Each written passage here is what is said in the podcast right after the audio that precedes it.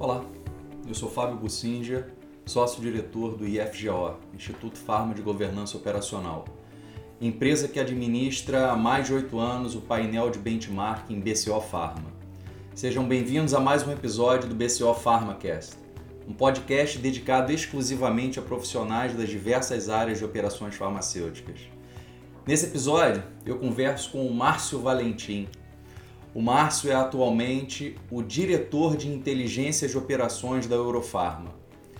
Eurofarma foi a primeira empresa do mercado brasileiro a criar uma área específica de inteligência de operações, para pensar o futuro da companhia, como a área de operações vai suportar o seu negócio crescente e complexo ao longo dos anos.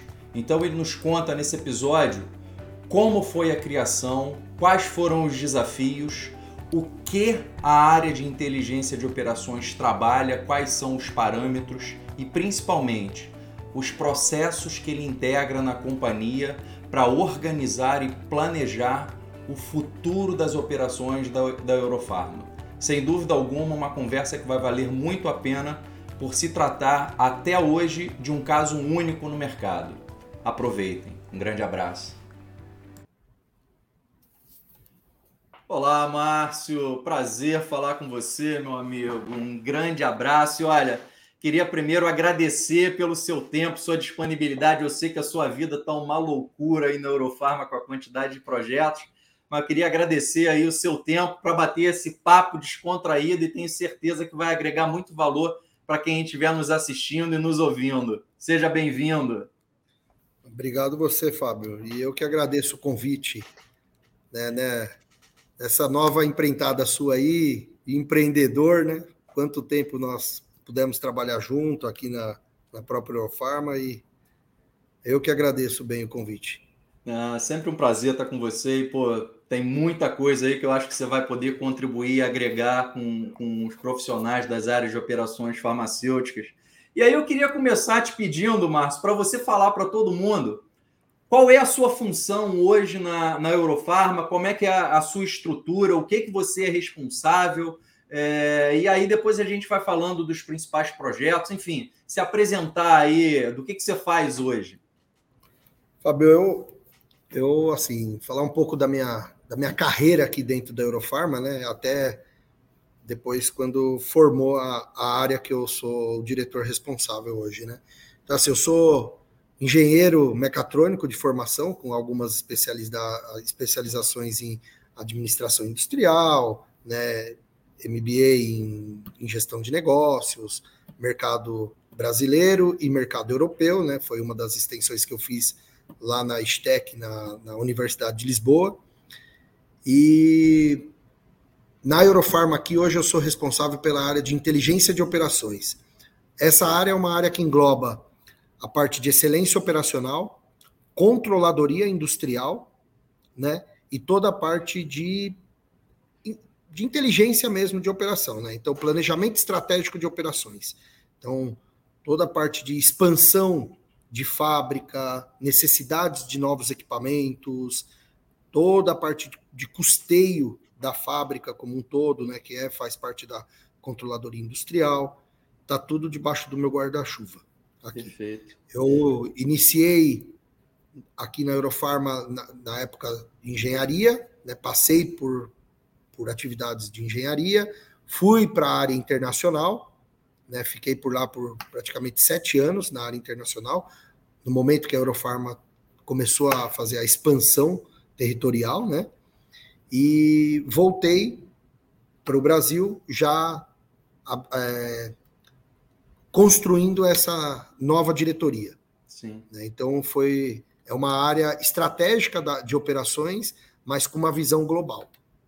Sem dúvida. É, e, e para mim é uma satisfação muito grande poder estar conversando com você e a gente compartilhar com todo mundo, porque a Eurofarma, de todas as empresas que eu conheço e tenho contato, e olha que não são poucas, foi a primeira empresa que tomou a decisão de criar uma área dedicada à inteligência de operações do mercado brasileiro e foi tão relevante que vocês criaram o cargo de diretoria. Você hoje é diretor de inteligência operacional. E eu acompanhei muito essa história, inclusive nas discussões da criação da área e tudo isso.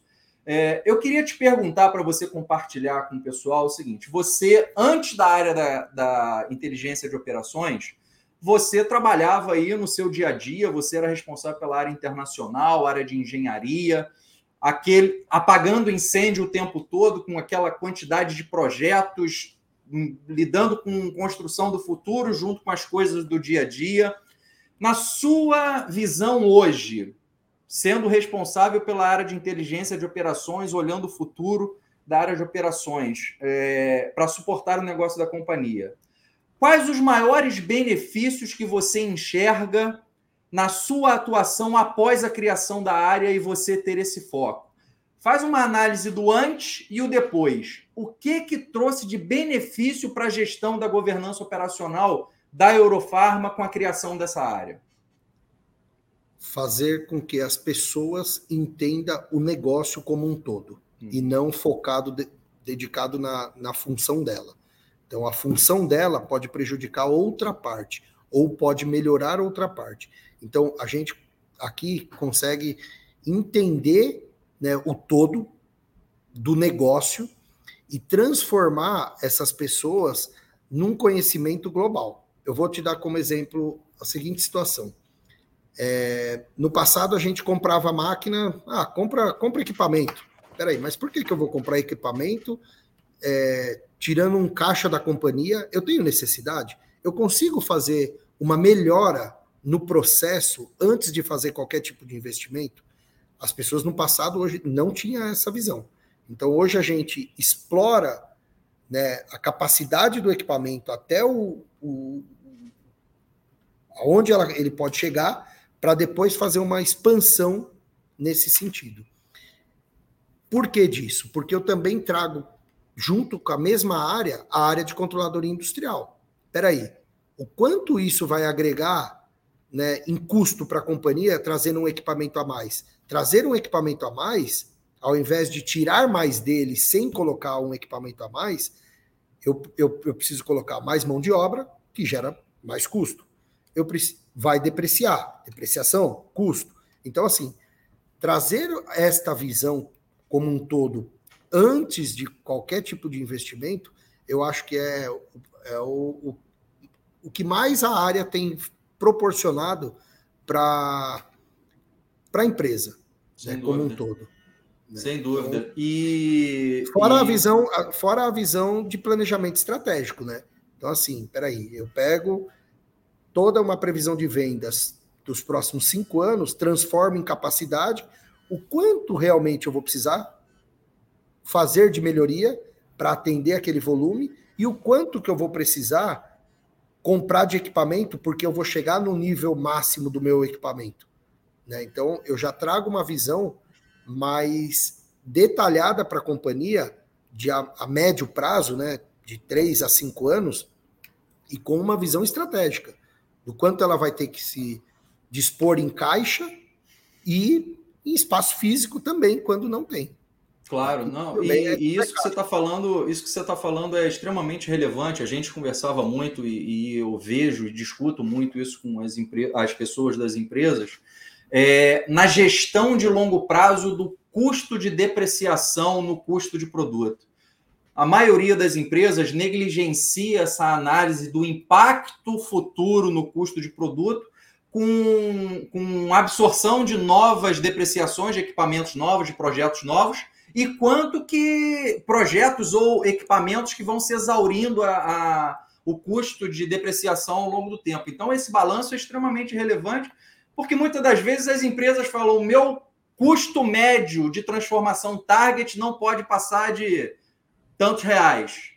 Mas só que a composição do custo tem muito de depreciação. Isso que você está falando é extremamente importante aí, que vocês começaram a, a enxergar no longo prazo esse tipo de, esse tipo de análise para linkar capacidade, expansão de volume com controle de custo financeiro aí da, é, da o, operação. O maior benefício da área, eu acho que é o link entre as duas partes, né? A, a operacional do financeiro, porque principalmente aqui na Eurofarm, eu não conheço outras empresas né, muito a fundo, mas o operacional nem sempre está tão preocupado com, com a parte de finanças, né? Está sim preocupado com o resultado de operação, de entregar as caixinhas no final do mês. Há é uma, uma desconexão muito grande. Agora, oi, perdão. Você Não, e, e assim, a área financeira que apoia isso também não tem tanta visibilidade quanto nós mesmos aqui dentro. Então, hoje, dentro da minha área, eu tenho duas pessoas que me ajuda na controladoria industrial, eu tenho uma, uma gerência e um analista, e eu também tenho todo o controle do inventário da companhia. Uhum. Então, o inventário da companhia está debaixo desta gerente de controladoria. Perfeito. É, então, assim, a gente audita o que a logística faz, do que o pessoal do armazém faz. Né? Então, e a gente controla isso. A gente que sobe para o caderno de resultados o nosso volume né, em, em valor do quanto que está o nosso estoque, que nada mais é do que o cofre da companhia, né? Sem dúvida alguma, sem dúvida alguma. É capital de giro. Exatamente. Então, e na realidade, com, com, com a taxa de juros anual que a gente tem no Brasil, que hoje está em 13,75, o custo de oportunidade financeiro da companhia de você manter excesso de inventário é um custo financeiro muito maior do que os benefícios, na, na maioria das vezes, de redução de custo através de iniciativas de, de excelência operacional. E Exato. esse é um custo que a área de operações normalmente não, não trabalha em cima dele. Né? É, exato. Então, assim, a gente tenta enxergar isso, traz para a excelência operacional para fazer melhorias dentro de departamentos, não só da, da, da fábrica, mas como planejamento. Então, assim, é, meu time aqui se envolve com a área de planejamento, né? Ou, vamos tentar planejar melhor, vamos tentar fazer de forma diferente para que esse custo uma hora baixe. Né? A gente sabe que mudar a chave de uma hora para outra não é, não é tão simples, mas a gente faz essas provocações. Sem dúvida. Vezes. Agora, uma coisa importante nesse processo aí, como fator chave de sucesso para a criação dessa área, você mencionou é, ainda há pouco, é porque a sua função hoje você precisa ter conhecimento holístico de todo o negócio. Não é só de excelência operacional, não é só lá de equipamentos, não é só de capacidade. É, você teve que buscar conhecimentos de negócio de outras áreas que você nunca tinha tido contato antes, como você falou, de planejamento financeiro, entre outros. Como é que foi esse processo da sua formação de elementos diversos de negócio para ter uma visão holística e poder assumir uma diretoria de inteligência de operações? É, eu, assim, tudo começou quando eu saí da área de engenharia, né?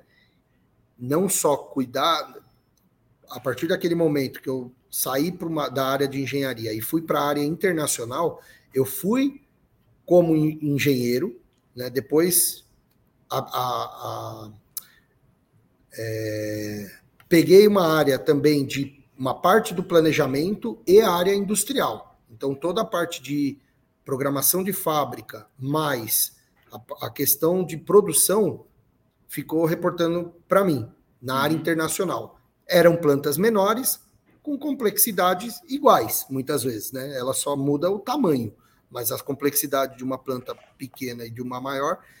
E depois eu tive a oportunidade, né, por, de, por depois de sete anos, tive a oportunidade de voltar para o Brasil, fazer um projeto né, que a empresa contratou, a própria BCO Pharma, que foi um projeto que olhava da compra do material até a expedição do material. Então, assim, foi aonde me deu visão, né? Eu fui o gerente desse projeto, aonde me deu uma visão geral do todo, de como realmente funciona um negócio de operação. Ô, meu caro, você não sabe como eu fico lisonjeado e satisfeito em escutar esse seu reconhecimento aí do projeto. Você sabe, cara. Você sabe de quem era esse projeto, né? Pô, fico lisonjeado agora e emocionado. Mas, projeto da Eurofarma, mas com a condição né, sua para esse, esse projeto. Então, eu até brinco aqui que eu fiz um MBA né, de gestão de projetos, mas de, de operação de uma fábrica. Pô, aí, aí, eu fico mais lisonjeado agora. Agora eu poderia terminar o, o podcast com essa declaração. Não, mas, mas foi mesmo. Foi um conhecimento aí... que foi na prática, né? Tendo você ali como até um, um mentor, né, um facilitador, e a gente fazendo acontecer aqui dentro da, da Eurofarma. Então, assim, é. quem participou e, e teve condição de participar no, com dedicação pode ter certeza que aprendeu muito. Ah, foi um belo projeto, foi um projeto de longo prazo, ficamos aí um ano e meio, foi, um, foi um, realmente um belo projeto. Queira ou não, entrou com alguns indicadores que a Eurofarma não conhecia. Então, tem alguns indicadores que a gente se mantém até hoje, né? Tem outros que a gente está querendo voltar, que eu acho que é fundamental, eu acho que faz é, todo sentido. É, e assim. E tudo isso é um processo vivo, né, cara? Você exato. vai evoluindo ao longo do tempo. Exatamente. Evoluindo ao longo do tempo. Agora, nesse sentido, Márcio, também não, é só, não são só flores. Tem muita dificuldade para mudar a cultura, para quebrar paradigma para a criação da área.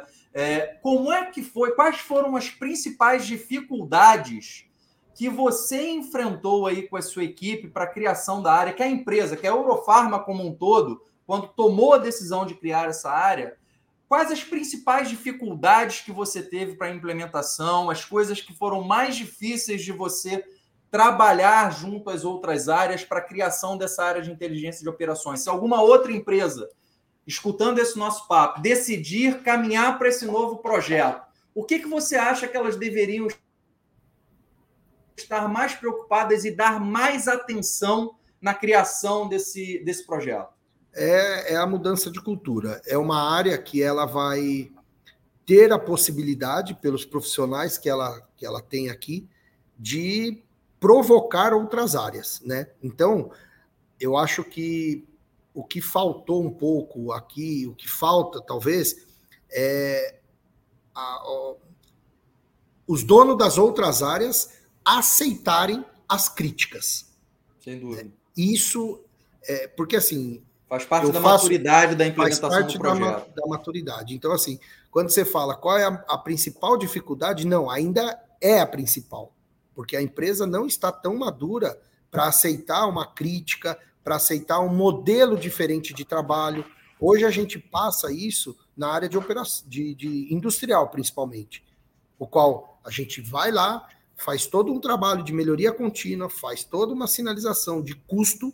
Quando a gente volta, a coisa não anda. Então, você tem que fazer inúmeras vezes repetindo aquele trabalho para virar cultura, né? Talvez falta um pouco aqui, eu estou só pensando, né? É, até um envolvimento maior de áreas que não são da operação. É, na realidade, se eu pudesse tentar traduzir um pouco o que você está falando, que eu vejo também em outras empresas, que isso não é, é restrito a uma única empresa, muitas das vezes as diferentes áreas, até dentro de operações, diferentes áreas de operações, não têm a mesma visão de qual é a estratégia de negócio da companhia e onde que cada área, cada processo se conecta nessa estratégia única da área de operações e do negócio da companhia. Então, cada área desenvolve o seu plano de trabalho de acordo com a sua visão, é, achando que está seguindo uma determinada estratégia para atingir seus resultados. Mas essas estratégias individuais ou esses processos individuais, eles não se conversam e falta muita sinergia. E aí, no final das contas, muitas das vezes, os objetivos das áreas chegam a ser até antagônicos em alguns casos, dificultando o resultado integrado da companhia. Muitas das vezes a gente vê, isso é, é mais comum do que a gente imagina, os executivos das áreas individualmente recebendo seus bônus no final do ano, atingindo as metas. Mas quando você vê a performance da operação como um todo, ela é muito aquém do resultado individual de cada executivo ou de cada área. E isso se faz justamente porque essas metas são setadas com uma visão da área exclusivamente e não fazendo esse link da estratégia sinérgica de operações para atender um negócio no que ele necessita. Como é que você vê essa observação aí que eu fiz? Faz sentido? Isso, muito, muito. Isso já, já sai da dificuldade de você fazer o desdobramento de metas compartilhada, né? porque cada um quer defender o seu. Então, você muitas vezes você não consegue fazer a conexão das metas compartilhada, né, para entregar o resultado final de operações. Então, assim, não adianta eu ganhar o bônus, o outro ganhar meio bônus, só que a área de operações também não, não atingiu o, o, o que ela deveria atingir no final do ano. Então, assim, não, é tá uma dificuldade, é... é... uma dificuldade, já parte do início, o desdobramento de meta. A gente e, aqui e eu vou, tem muita dificuldade. E eu vou até além, Márcio, porque o desdobramento de metas é algo é, posterior, é, é a etapa 2. A minha experiência me fala que a primeira coisa quando você vai estruturar um projeto desse de longo prazo, de estratégia operacional, primeiro é todo mundo ter a mesma visão da realidade e entender qual é a estratégia comum da área de operações enquanto negócio que atende a companhia.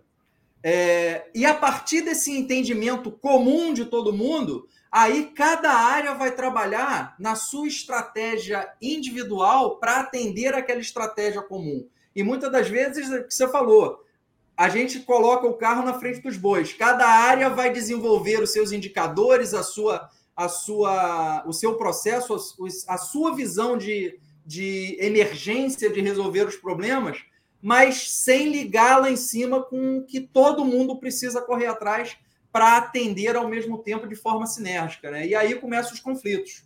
Exatamente. É, é as nossas dificuldades aqui. Ah. Mas você, você hoje em dia tem, tem uma operação muito complexa. Você tem na, na Eurofarma a operação em Itapevi, que já é um complexo industrial gigantesco. Você tem várias unidades internacionais e vocês estão construindo outra fábrica lá em Montes Claros. É... Como é que você administra no seu dia a dia a inteligência de operações para conectar todas essas partes da operação? Vocês têm um processo de análise integrada da governança de operações da Eurofarma, é, enquanto, enquanto empresa dessas várias subsidiárias, Conta um pouco da construção aí dessa governança Não. internacional. Tá, na verdade, a minha área hoje ela só está Brasil. Ah, ela tá. não está ainda integrada com a internacional. Perfeito. É. Internacional ainda segue numa expansão. A minha área aqui está com quatro fábricas, que seria a fábrica da unidade 3, na freguesia do O, Itapevi, a Canone, que é a nova fábrica das pastilhas Valda, e a fábrica de Ribeirão Preto, que são de soluções parenterais. Como que a gente está integrado? Por exemplo, na parte de excelência operacional, a gente tem um sistema único que faz a medição do, da nossa produtividade, do OEE, né? então a gente consegue fazer monitoramento por aqui. A gente tem pessoas dedicadas em cada unidade que reporta para o meu time de, né, de gerência, coordenação, assim por diante. A gente toda a parte de gestão financeira, gestão de custos, ela está integrada também. Né? Então, o meu gerente de controladoria industrial, ele, ele faz a gestão financeira de custo de transformação por, de todas as unidades. Né? Então, é dessa forma que a gente vem trabalhando. Né? Agora, sistema é o sistema de o financeiro é o pelo RP que a gente usa, né? Sim, né? Que é claro. Sim, sem Mas, e, a, e aí a, a, gente faz a gestão, faz reuniões mensais para tratar dos indicadores. Né? Em Itapevi a gente tem reunião semanal de alguns indicadores. Nessas plantas a gente está expandindo essas reuniões semanais também de alguns indicadores, porque não adianta também só pegar o resultado final do mês, aí é uma fotografia. Né? O final do mês já acabou. Então você não tem poder de reação. Então, aqui em Itapevi, como é a maior fábrica, a gente vem fazendo semanal. Em, em nas outras unidades, a gente está transferindo esse mesmo modelo para essas unidades. Agora, o problema está sendo administrar esse tempo, né?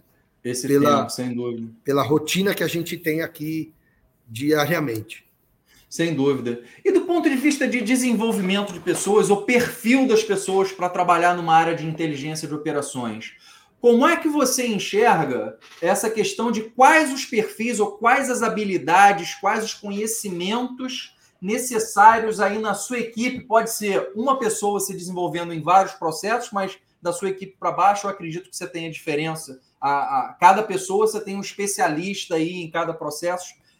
Quais os macroprocessos que você acha que, olha, para ter sucesso na implementação de uma área de inteligência, a gente não pode negligenciar e tem que ter experts, seja em conhecimento de equipamentos, processos de capacidade, ou análise e estudo de redes de manufatura, novas tecnologias para frente, que eu vou fazer pergunta para vocês a respeito para você a respeito disso também. Quais são as habilidades e conhecimentos que você acha que são fundamentais para uma área de inteligência de operações dar certo? Primeiro, assim, é, eu, vou, eu vou começar do, do estagiário quando entra. Uhum. Então, todo estagiário que entra na área, a gente tem um programa de estágio aqui, que ele dura em torno de quatro meses. Então, antes dos, de quatro meses, a pessoa nem sequer, basicamente, senta na mesa, ele fica acompanhando o processo. Ele fica duas semanas em cada etapa do processo da fabricação de tudo. Então, ele fica duas, duas semanas no recebimento de material. Vai ficar lá na, na na boca da, da doca para entender como que é um caminhão estacionando, a, a descar, a, o descarregamento, se é um caminhão batido, se é um caminhão que vem com pallet, para ele entender tudo isso daí. Como vai sair é da teoria e vai, vai aprender na prática, prática, como as coisas exatamente. funcionam. Né? Aí dali vai para uma área de amostragem, antes de armazenar. Então, como que funciona a área de amostragem? Então, é duas semanas ali, é duas semanas na área de amostragem, é duas semanas depois dentro do almoxerifado, entendendo a rotina do, da turma. Depois vai para uma área de pesagem, dependendo, né? Aqui eu faço ainda, eu pego três formas farmacêuticas. Por exemplo, você vai para participar, você vai participar de sólidos, você vai participar de injetáveis, como que funciona, uma manipulação de injetáveis, tudo, e você vai participar de um, um semissólidos né, de, da, da, etapa. Então, pesagem dos ativos, como que funciona a manipulação nos sólidos, ele vai ver via seca, via úmida, uma compactação direta. Então, é uma semana em cada etapa. Então, ele vai criando. E no final, eu peço um relatório fotográfico, sem muita é, explicação, porque eu quero que eles façam essas explicações. Né? Então, você vai apresentar para mim e vai falar como que funciona cada etapa do processo de um, de um recebimento, de um processo como um todo. Eu acho que com isso você já traz um estagiário, né, uma pessoa jovem, já com um entendimento de uma operação como um todo. Né? Não adianta também eu colocar ele lá do lado da pessoa de suprimentos, ligando para um fornecedor, negociando, porque ali não vai muito. É importante, mas para aquele momento não vai agregar tanto valor. Né? E aí, Por... deixa eu fazer um parênteses, fazer uma pergunta nisso daí que eu acho que é super relevante. É, como é que é a reação dos seus estagiários hoje quando você começa a solicitar que eles saiam da cadeira, vão, que eles vão lá para a área, pra área é, de operações aprender na prática como as coisas acontecem? Como é que é a reação deles? Tem se eles têm resistência, se eles conseguem enxergar valor agregado ou se, ou se eles vão com, com boa vontade ou até disposição é, para aprender lá na prática? Tem uns que, que não, não é muito fã, né? Não ficam até puto da, da vida por, por conta disso. Mas no final eles eles trazem um, um, feedback que é assim, é nossa, me deu uma visão geral de como ah. funciona uma empresa. Então assim, aos poucos eles sentam aqui. Então, eu mesmo explico muitas vezes, ó, é, como que funciona a via úmida, né, a via seca, você vai ver isso, você vai ver aquilo tal. E eu faço um panorama geral, em uma horinha aqui na minha mesa. E depois, na prática, aí ele traz muito isso. Então, aí ele começa a ver. Claro, eles querem ir lá ver a máquina né, de alta performance, isso é motivador. Agora, ver um cara descarregando um caminhão, para eles, talvez não, não interessa tanto. Só que assim, não interessa porque não vai ser eles que estão descarregando, mas serão, serão eles que vão arrumar processo para aquilo ficar mais eficiente. Isso que, isso é que é o mais isso importante. Isso traz uma diferença. Né? Então, é... assim, boa parte dos, do, das pessoas que trabalham aqui já fizeram essa, esse caminho. Então, quando você fala, mas as pessoas são especialistas, elas são generalistas, né? No total. Elas conhecem o total. Só que não adianta eu ter especialista para cada área, porque senão eu vou ter que ter um batalhão de gente aqui. Sem então, dúvida. se eu tenho uma pessoa que tenha conhecimento do processo, do início ao fim de uma operação, e eu tiver um problema que eu vou precisar atacar de capacidade tudo, essa pessoa ela vai ter noção e ela vai buscar o melhor caminho para trazer o melhor resultado. Então, assim, nem sempre é uma. É, é, são especialistas em determinadas coisas. Claro que um ou outro acaba se envolvendo mais em capacidade, aí o cara começa a criar mecanismo facilitador, né, para ele mesmo entregar um trabalho mais rápido e um trabalho mais robusto. Tem mecanismo, tem de, depende. Aí você vai encaixando as pessoas, né? Tem claro, uns que é melhor numa gestão de projetos de melhoria com o desenvolvimento, que mexe com produto, né? o produto está aderindo no, no, no punção, falando específico de um projeto, Sim, por exemplo. Claro. Então, ele vai começar a ligar para fornecedor, entender qual é a dureza do. qual é o tratamento térmico daquele punção. Peraí, mas aquilo adere com tal. Aí ele começa a ficar um pouco mais especialista em algumas áreas. Então, e aí a gente começa que na a dividir essência, isso. Na essência, isso que você está falando, eu costumo dizer o seguinte: via de regra, a gente só tem tempo disponível em grande quantidade para levantar a bunda da cadeira, tá lá do lado das pessoas que realizam as operações para você saber exatamente qual é o ponto de um granulado, qual é a importância de um punção bem limpo, qual é a, a importância de você fazer um bom processo de armazenagem de matéria-prima no almoxarifado, quando você é estagiário. Porque quando. E se você perder a oportunidade de quando você é estagiário ou está iniciando a sua carreira, de não estar tá lá na prática, se você ficar sentado com a bunda na cadeira, só trabalho burocrático e aprendendo através de livro, é uma formação prática que vai fazer falta quando você começar a se desenvolver na carreira, que daqui a pouco na sua carreira você não vai ter mais tempo para aprender essas coisas lá no dia a dia, no chão de fábrica, e para você liderar processos, para você desenvolver processos, melhorar processos, esse conhecimento é fundamental para você ter uma visão crítica daquilo que você está trabalhando. E se você perder essa janela de aprendizado no início da sua carreira, você vai ter um gap, talvez, para o resto da vida, e isso Exato. vai fazer uma grande diferença lá na frente, quando você for um gestor sênior, ou até te impedir de chegar a ser um gestor sênior, porque você não vai conseguir se desenvolver na sua carreira. Exato. Eu tenho, eu tenho exemplos aqui de estagiários que entraram, hoje são supervisores de planejamento, de sequen... que fazem sequenciamento de. ou faz plano de produção, ou faz sequenciamento. Né? O plano com uma visão. É, de negócio, né? Que produto que eu preciso tirar da falta, qual o volume, tudo, análise estatística. O cara faz plano de produção, ou tem aquele que passou aqui como estagiário, que rodou também, que faz sequenciamento de fábrica. Uhum. Então, assim, que produto que eu coloco antes que vai me trazer melhor performance na minha fábrica, que gera menos setup. Então, assim, porque se você pega um cara, um administrador, né, que muitas vezes não teve essa essa passagem né, em todas essas etapas, ele vai programar de uma forma que não é uma programação mais inteligente. Sem dúvida. Né? E a empresa perde produtividade com isso. Sem então, dúvida. Então, assim, Sem hoje é, dúvida. É, é, o mecanismo que a gente faz. Né? Um outro ponto, só voltando na, na, na pergunta, né? Como é que. Aí eu estou falando com relação a algumas pessoas. E também tem a área de, é, de excelência operacional uhum. né, o qual eu tenho uma, uma, uma, uma coordenação, né? E o mundo farmacêutico, eu vejo que assim, ele, ele tende a. Ele está tentando fazer algumas mudanças, principalmente algumas as maiores empresas, e, e a nossa aqui também, né? Que é tentar trazer gente de principalmente de automobilística, porque hoje o, a excelência operacional dentro da, da, da indústria, do segmento farmacêutico, ele está engatinhando ainda perto de automobilística, de autopeças, né?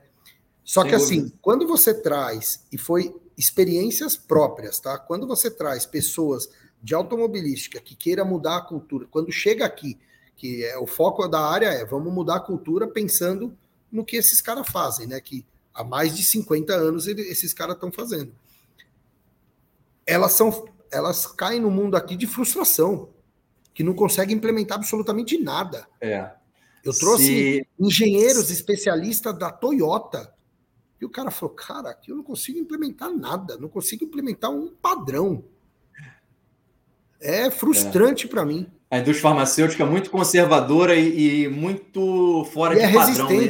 Não existe muitos padrões e resistente em relação Exato, a isso. Então, Mas isso tem um fator histórico. Na é. realidade, é pela margem que a indústria farmacêutica tem. Essa margem está mudando, custo né? de produção, até algum tempo atrás, era fator secundário de resultado financeiro das empresas. Sim. Agora a gente está começando a correr atrás e muito atrás. Só que a gente já saiu muito atrás atrasado, lá nessa né? corrida. Né? Muito atrasado. Então, o que, que eu tenho feito aqui? Eu, quando foi para montar a área, eu falei, ah, não adianta também eu trazer todo mundo de, de automobilística, porque não vai conseguir. Eu tenho que ter algumas pessoas que conheçam muito bem de excelência operacional, que possa trazer conhecimento para os estagiários e para claro. os analistas júniores, né, engenheiro claro. júnior que a gente tem. Você tem que então, mesclar as experiências e a diversidade de conhecimentos. Porque trazer tudo de fora, eu ia ter uma rotatividade aqui absurda. Sem então dúvida. é o que eu fiz. Eu tenho uma coordenadora que veio da Nissan, né? Então ela tem um conhecimento. Tem uma outra, um, um outro que entrou e já saiu, também que veio de automobilística. Então assim, a gente vai trazendo uma cultura diferente, vai criando uma cultura diferente para que esse time pequeno possa é, fazer transformação dentro da fábrica, aos poucos, né? Porque você Sem não dúvida. transforma tudo de uma vez. E agora, Márcio, como é que vocês estão aí conectados com as potenciais novas tecnologias que podem no futuro aí próximo ou médio é, estar sendo, estar sendo implementadas na área de operações farmacêuticas? Como é que vocês fazem se vocês têm algum processo, ou se preocupam com isso, ou como buscam é, fontes de novas potenciais tecnologias para serem aplicadas na, na área de operações. Eu sei que vocês tiveram aí projetos com startups, conta um, um pouco dessa experiência aí no, com a visão de, de operações.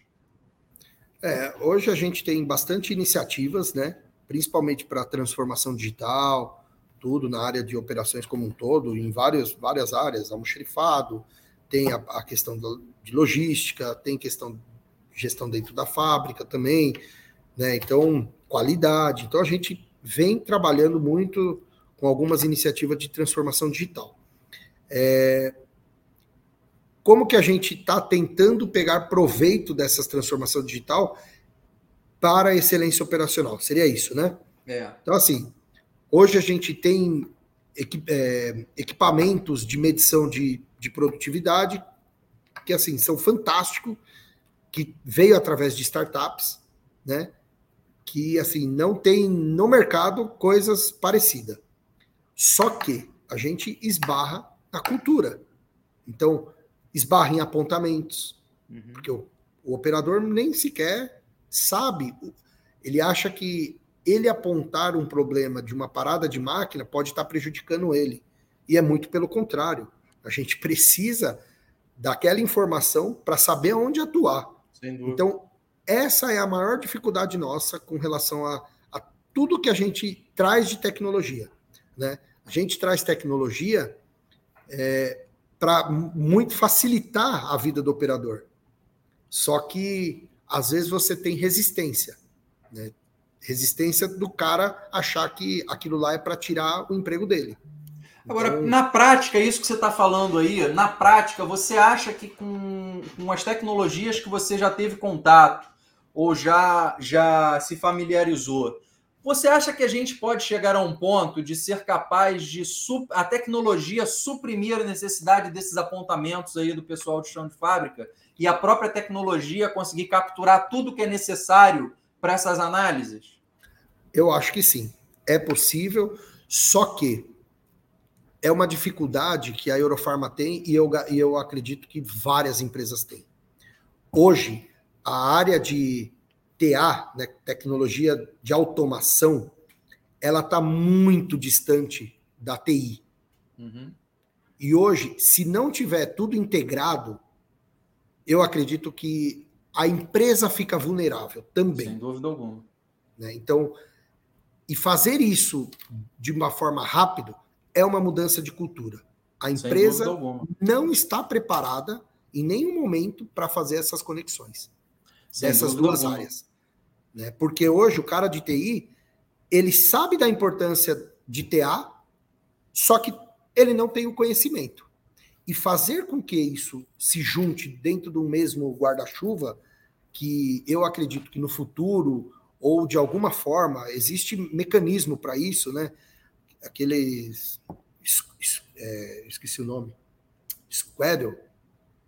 Aquele modelo de trabalho de, de, de Squaddle. Squads. Squads. Eu, acho, eu acredito que isso pode fazer uma transformação mais rápida. Sim, sem dúvida. É. Sem dúvida. Outro ponto é assim, que nível de maturidade que a, a empresa está e qual é o nível de maturidade que ela quer alcançar? traça um roadmap sobre isso, vamos trabalhar de forma organizada e não só cada um saindo com várias iniciativas que acha que é benéfica para a área dela, mas que possa estar tá atrapalhando a área do outro. Mas aí, é. Márcio, volta naquilo que a gente falou anteriormente, que é a visão conjunta da mesma realidade sobre a estratégia da companhia. O que que precisa ser feito onde todas as áreas precisam atuar para chegar naquele ponto. E isso que você está falando aí, é, eu sempre menciono, é, e isso vai ser grande parte da discussão do programa do BCO Pharma Academy de discussão de estratégia, o link entre estratégia e excelência operacional. É, uma vez que você sabe ou define claramente aonde você quer chegar lá na frente em termos de estratégia operacional, quais as habilidades e competências que são obrigatórias que você não pode deixar de ter na companhia, que você não tem hoje, mas se você não criar essa, essa competência internamente, você dificilmente vai atingir aquela, aquela estratégia lá futura que você está é, definindo para sua organização. Isso que você falou, via de regra, hoje é sempre um gap nas empresas quais as competências e habilidades de tecnologia que nós precisamos construir dentro da organização que nós não temos hoje, mas que se a gente não trouxer, dificilmente a gente vai conseguir chegar num resultado satisfatório dessa estratégia futura ou de como que a tecnologia vai suportar o atingimento dessa estratégia do futuro, que é a base de construção de conhecimento estratégico da companhia o que você não tem hoje, mas que você não pode deixar de ter para atingir esse, esse desejo futuro, né? É, eu, assim, é, é bem complicado, né? Se a gente não estruturar a empresa para o mundo futuro, né, eu acredito que é difícil. Então, assim, o primeiro passo é você criar o roadmap da onde você quer chegar porque existe vários caminhos e, a, e a, alguns limites. Sem dúvida. Né? Eu brinco aqui que não adianta só querer também investir em tecnologia, porque a tecnologia não faz milagre, sem ter Na as realidade, pessoas. Eu, eu ainda complemento isso que você está falando o seguinte: para mim, a tecnologia tem que ser uma ferramenta para te ajudar a chegar onde você definiu estrategicamente que você precisa ter excelência em fazer. Exato. E não ao contrário, olha, a, eu tenho que implementar a tecnologia XYZ porque o mercado está atendendo, todo mundo está agora com projetos de indústria 4.0, então a gente tem que ter alguma coisa de indústria 4.0. Esse é um exemplo que eu estou dando. Sim. O que, que é a indústria 4.0 e que áreas da indústria 4.0, que processos que eu preciso ter para minha realidade para me ajudar a ter uma excelência de performance no que a minha estratégia exige que eu tenha lá no futuro. É não colocar o carro na frente dos bois, né? Mais uma vez. É, você muitas vezes a tecnologia pode atrapalhar você. Não né? tenho a menor dúvida disso. Então, assim, fazer primeiro do modo simples, mas processual, depois você implementa uma tecnologia que só vai corrigir o seu processual. Exatamente. Só vai fazer. Isso. Aí, aí sim vai ser vantajoso para a companhia. Exatamente né? isso. Então, só que é difícil para nós. É uma aqui. mudança cultural muito radical muito no nosso cultural. setor. Quer ver um exemplo que eu sempre dou em relação a isso? A gente fala, o pessoal fala de indústria 4.0, tecnologia digital, revolução digital. Ok, vamos pegar a RP. As empresas têm a, via de regra, mais de 10 anos SAP implementado, instalado como seu ERP, está lá, investiu milhões na implementação de SAP. Via de regra, o planejamento de produção é feito aonde? No SAP no ou no Excel? No Excel. É no Excel. Então, o que que impediu a empresa evoluir tecnologicamente, com a cultura tecnológica, para aproveitar o investimento do ERP, que ele faz um planejamento de forma muito bem feita, quando bem implementado, bem estruturado, para você se livrar de, de processos paralelos dentro da organização. É a mesma coisa para novas tecnologias. Se você não mudar e entender o que, que bloqueia a organização de aproveitar já a tecnologia existente, vai acontecer a mesma coisa com qualquer outra tecnologia que a empresa vá é, implementar. Primeiro tem que se trabalhar na cultura e, muitas das vezes, entender os bloqueios que a organização tem para implementar novas culturas, porque é, é hábito. A cultura é, é a repetição Cê, de hábitos. Eu, eu, eu, dou um exemplo. A gente aqui a gente implementou a, a, a reunião de Gemba, né? reunião dentro da fábrica. Uhum. Quando a gente começou a fazer a reunião dentro da fábrica, não, vamos fazer por Teams, por Teams tal. Você está usando a tecnologia. Quando você faz por Teams, não tem ninguém prestando atenção. Exatamente. Aí você pergunta, aí o cara vira e fala assim: Ah, eu não escutei direito. Você pode repetir? Então, assim, meu caro, desculpa. Vamos lá na prática, na frente de um quadro, onde a gente vai fazer é, olhar para o resultado das suas linhas de embalagem, ou né, das suas compressoras, que a gente vai discutir, sair com um plano de ação, do que fazer usar a tecnologia. Você está querendo dúvida. usar uma tecnologia para o momento que. Então, assim, só atrapalhou. Sem dúvida alguma. A tecnologia, porque você falou, muitas das vezes atrapalha. E essa questão de relacionamento e desenvolvimento de relações a tecnologia dificilmente vai ajudar. A tecnologia de Zoom, dessas reuniões que a gente está fazendo, por exemplo, a gravação do podcast, é uma forma dessa mensagem e dessa conversa chegar a milhares de pessoas ao mesmo tempo através da tecnologia digital. Pessoas que dificilmente teriam oportunidade de conversar com você, de conversar com outros convidados que eu tenho no podcast. Agora, se fazer uma reunião prática de trabalho é, só fazendo pelo Zoom, a interação pessoal ela dificilmente vai ser substituída, principalmente é, para processos complexos de aprendizagem. A prática, a interação pessoal é fundamental nesse processo de desenvolvimento das pessoas. Exato. E, por exemplo, uma reunião de Gemba, isso é, é, é mudança de cultura. Claro. É uma claro. mudança de cultura. Né? Para depois você ir para uma para uma automação de uma reunião daquele porte. Né? Colocar Andon na linha, você coloca Andon hoje ninguém vê. É isso aí. Se, é mais fácil você escrever numa lousa e trazer todo mundo na frente do quadro, né, da frente da lousa, e, e mostrar o resultado. E depois de meses, que está todo mundo já acostumado que aquele horário, naquele ponto, é o encontro que a gente vai discutir os problemas da fábrica, para depois você partir para um modo eletrônico, por uma televisão, que aí você só conecta o computador e uma, já deixa digitalizado. Identificar a forma mais efetiva de comunicação de acordo com o público que você quer levar aquela comunicação. Exato. Você levar a comunicação para um pessoal lá das linhas de produção, a efetividade, o processo para você conseguir isso é completamente diferente para um público que vai estar, seja na área administrativa, seja em, em, em outras áreas da organização É você definir a tecnologia ou o processo de comunicação que vai ser mais efetivo para cada público, para cada situação que você tenha na, na tua operação, né? É, é, é, a grande dificuldade. A mudança cultural hoje é, é o, é o ponto crucial aí para uma transformação digital, para ir para o mundo da modernização, né? Você moderniza é o seu parque industrial, mas você não consegue trazer resultado com essa modernização se você não tiver uma mudança cultural. Sem dúvida essa alguma. É. Eu acho que quem as empresas farmacêuticas que perceberem isso e começarem a ter essa mudança de cultura e começar a aplicar a tecnologia, essas definições de forma mais rápida e mais efetiva, eu não tenho dúvida que vai ter uma vantagem competitiva muito grande no médio prazo ali na frente, porque ela vai sair anos luz na frente da, das empresas que não se atentarem para isso, fizerem um trabalho, um dever de casa muito bem feito agora nesse sentido. Isso eu observo aí nas implementações do, do QR Train, nas discussões que eu tenho de estratégia da, da, de operações com as companhias, enfim.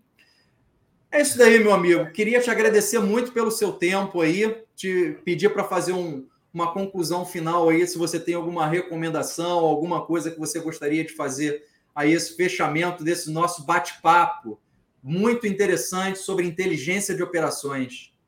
Sim, é, é uma área que eu acho que hoje está trazendo valor agregado para a companhia, né? Para a Eurofarma principalmente. É uma área que no início tinha três pessoas, hoje nós estamos num quadro de 35. Então, Sim, assim, consolidou a área. Então, se consolidou a área, quer dizer que a área é importante para a companhia. Então, eu, eu, eu sou assim muito feliz por ter construído essa área e uma área que eu acho que poucas empresas farmacêuticas devem ter, se tiver alguma, né? Eu já tive a oportunidade de conversar com outras empresas, perguntando o que, que faz a área de inteligência e tal. Não, nem sei, eh, conversei, claro, mas não sei se, se progrediram com essa área. Claro, eu costumo dar o exemplo de vocês da criação da área na Eurofarma para várias empresas que eu tenho contato. É, requer investimento. Né? São pessoas, tem excelência, tem controladoria industrial, tem a área de planejamento estratégico. Então, assim, é uma área que hoje, como eu falei, sou feliz e eu trago o resultado para a empresa, né? Então, sem dúvida. De um modo geral, muito bom. E não poderia ter pessoa melhor para essa área, eu tenho certeza aí na Eurofarma. Sim. Pelo conhecimento que eu adquiri com, né, todos os anos da minha carreira, né? não só engenharia, mas na área industrial como um todo, na área internacional, e depois até com, como eu brinco, o MBA, que eu tive a oportunidade de fazer de um ano e um ano e três, quatro meses de projeto, que foi o projeto de governança operacional Eurofarma, aqui, que você foi um dos mentores. Ah, então, assim, cara, tive, tive essa oportunidade e agarrei com, com força, né? Sem Por isso que olha, olha onde, olha onde, onde você chegou. Exatamente. Assim, é, e agradeço aí, Fábio, pela oportunidade daqui desse bate-papo gostoso. Né? Sempre um prazer bater papo contigo. Ah, com certeza. A gente vai se falando aí. É isso daí. Um grande abraço, muito obrigado e continue nessa trajetória de sucesso aí da sua carreira e trazendo os resultados que você tem trazido aí para a Eurofarma. Um grande ah, abraço. Ah, legal, Fabião. Obrigado, viu? Um abraço.